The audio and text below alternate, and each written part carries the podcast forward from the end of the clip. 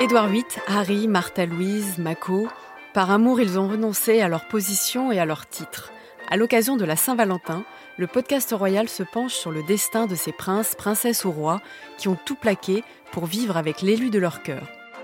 Je suis Magali Rangin, chef du service culture et people de bfmtv.com et vous écoutez le podcast royal, le podcast des têtes couronnées.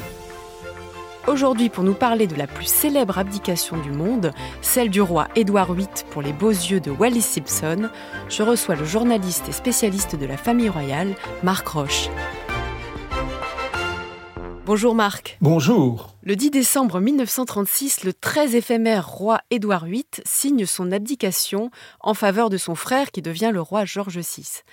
Est-ce que cette abdication, après un peu moins d'un an de règne, est une surprise pour les Britanniques? Les Britanniques n'étaient pas du tout au courant parce qu'il y avait une espèce d'omerta dans la presse sur euh, l'aventure entre euh, Edward VIII et Wallis Simpson et les projets de mariage. C'est la presse américaine qui a révélé cela et la presse britannique était restée très discrète.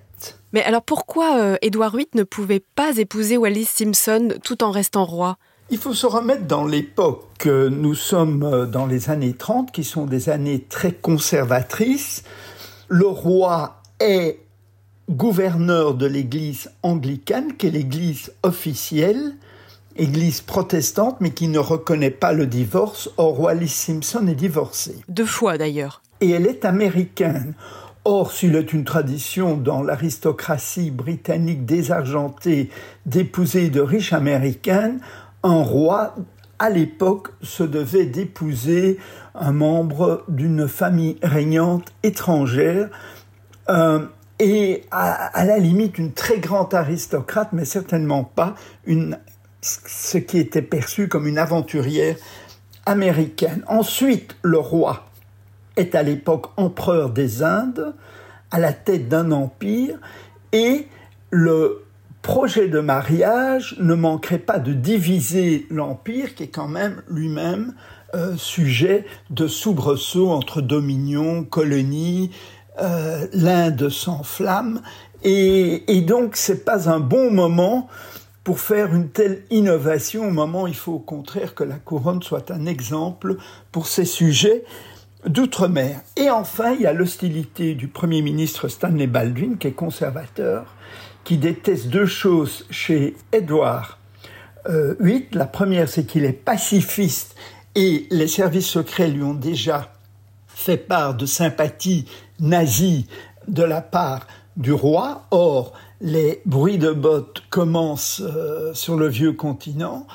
Et deuxièmement, il est, il est de gauche, on dirait aujourd'hui, un peu comme le prince Charles l'était, à savoir qu'il demande euh, au gouvernement sans cesse d'améliorer le sort de la classe ouvrière qui est misérable, un peu à l'image, nous sommes en 1936, de ce que fait le Front populaire en France. Renoncer à ces titres par amour, l'histoire est belle, mais est-ce que leur rencontre relève vraiment du conte de fées? Comment euh, Édouard VIII et Wallis Simpson se sont-ils rencontrés? Ils se sont rencontrés, comme il s'y est, dans l'aristocratie britannique lors d'une chasse au renard en 1931 dans un grand domaine de la noblesse, et c'est le coup de foudre immédiat, surtout de la part d'Édouard VIII, à l'époque qui était euh, prince de Galles et dauphin, parce qu'il rencontre pour la première fois une femme qu'il juge euh, exotique, elle est américaine, extravagante, alors lui est un peu pingre et la cour d'Angleterre est très triste, bien qu'il ait été un prince de Galles euh, flamboyant. Elle est intelligente, elle a de la conversation vive, elle est amusante, elle n'est pas du tout impressionnée par le protocole alors qu'il est entouré de bénis oui-oui. Donc c'est le coup de foudre, et ce coup de foudre continuera euh, toute sa vie, malgré les pressions, notamment des milieux politiques, religieux et euh, diplomatiques, à ce qu'il se sépare de Madame Simpson, qu'il la garde comme maîtresse éventuellement, un peu comme euh, Charles était prié par sa mère de garder Camilla comme maîtresse, mais pas de d'exiger son mariage. Lui, il a fait en fait ce que le prince Charles a fait par la suite, sauf que les temps ont changé. Wallis Simpson est une personnalité euh, exotique, euh, fascinante. C'est aussi euh, une personnalité sulfureuse.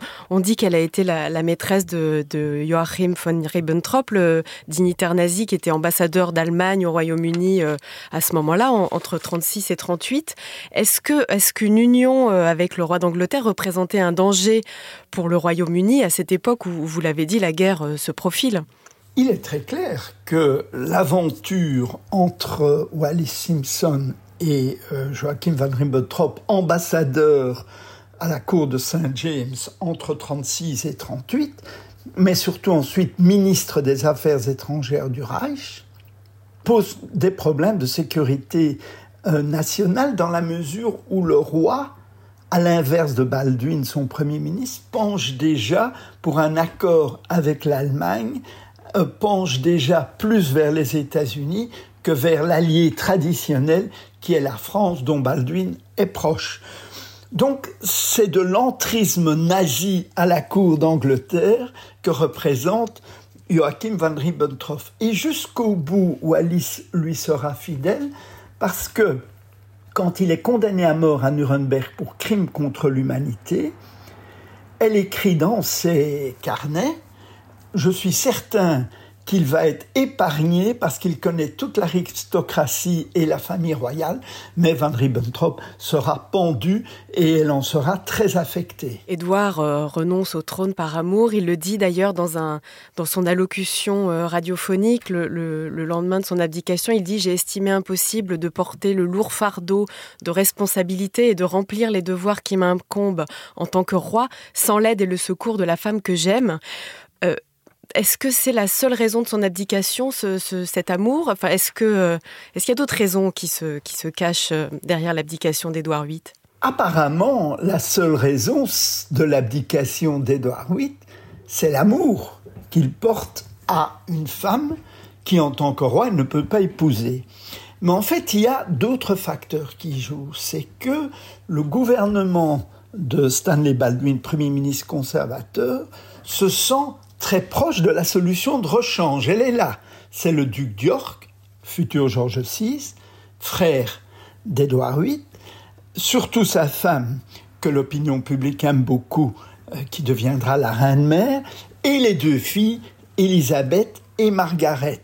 Tout est en place pour remplacer Édouard VIII. C'est pour ça que la crise d'abdication, finalement, s'est déroulée sans trop dà parce que la solution était là. Si en revanche le numéro un dans l'ordre de succession, à savoir le duc York, était un incapable ou était mené une vie dissolue, ça aurait été beaucoup plus problématique. Mais là, vous avez une famille qui est prête, une vraie famille, comme on l'entend au dans l'entre-deux-guerres, traditionnelle, conservatrice, deux enfants, la succession est assurée. Donc de toute manière, le départ d'Édouard VIII s'il a marqué l'histoire en raison de cet amour et qu'il a laissé le trône pour épouser euh, Wallis Simpson, en fait ne change rien au niveau institutionnel.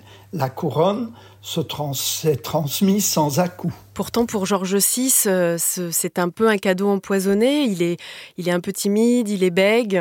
Ça va être compliqué pour lui euh, d'accéder au trône. Pour le futur Georges VI, l'abdication est un désastre il ne veut pas devenir roi, il est bègue, il est timide et surtout mal à l'aise en public, mais heureusement pour lui, il bénéficie d'un atout, c'est le soutien de son épouse, qui deviendra la reine-mère, qui elle haïra Wallis jusqu'à la mort de cette dernière en 1900 86 parce qu'elle la rend responsable de la mort euh, euh, très rapide de son mari en 1952. Georges VI a eu un, un, règne très très court et on dit que c'est le poids de la charge royale qui a provoqué le cancer, c'était un grand fumeur, le cancer qui l'a emporté et a amené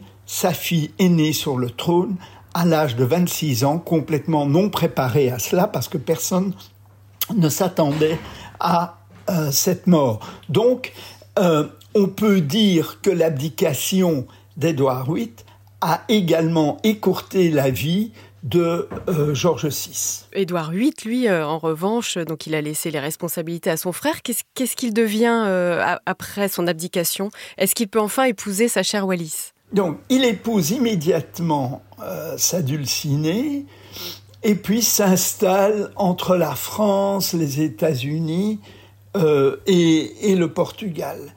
Alors, les sympathies nazies d'Édouard VIII, notamment le voyage en 1937 euh, au Troisième Reich, où il rencontre Hitler en, plein début des euh, persécutions antisémites. Un an plus tard, c'est la nuit de cristal et la destruction de toutes les synagogues, euh, pose un problème à Churchill, qui est devenu Premier ministre en 1940. Churchill a été un supporter d'Édouard VIII, et pour éviter qu'il, alors que le Royaume-Uni est en guerre, il l'envoie comme gouverneur des Bahamas. Et là, cet homme qui est obsédé par les besoins d'argent se lance dans le trafic de devises qui, pendant la guerre, est passible de la peine de mort, et là encore, Churchill le sauvera, mais à une condition qu'il ne remette plus jamais les pieds au Royaume-Uni. Il ne reviendra d'ailleurs qu'à deux reprises. Ah, vous l'avez dit, il, a épousé Wallis à Paris. Il, vit euh, une partie de son exil euh, en région parisienne. Édouard VIII vit une partie de son exil en région parisienne. Il vit également aux États-Unis. Il s'installe au Portugal. Il mène une existence très dissolue. Il ne sait pas vraiment quoi faire. Et par la suite, après la guerre, il n'a quand même pas été un brillant gouverneur des Bahamas, il n'y avait que des parties alors que l'Angleterre croulait sous les bombes. Il essaye de reprendre du service en proposant à la jeune reine Élisabeth II de devenir le représentant du Royaume-Uni pour les affaires commerciales internationales. Et la reine, qui a toujours été proche de son oncle, refusera parce qu'elle n'ose pas euh, provoquer la colère de sa mère qui, elle, euh, le poursuivra d'une haine jusqu'au bout. Et donc, toute tentative de l'ancien Édouard VIII de reprendre du service au Royaume-Uni se heurtera à l'hostilité de la reine-mère euh, jusqu'au bout, puisqu'il faudra attendre 1972 à l'article de la mort pour qu'Élisabeth II le rencontre à nouveau à Neuilly, en tête à tête, et il meurt euh, dans les jours qui viennent. Et d'ailleurs, cette haine de la reine-mère amène sa fille Elisabeth II à refuser d'octroyer à Wallis Simpson le titre dont elle rêve et dont rêvait euh, son mari, celui d'Altesse royale. Et elle mourra en 1986, seule et malade, et, et la fin est très triste. Merci Marc. Et merci à vous d'avoir écouté ce nouvel épisode du podcast Royal. S'il vous a plu, n'hésitez pas à vous abonner pour ne pas manquer la suite de cette série sur celles et ceux qui ont renoncé à la vie de château par amour. À bientôt!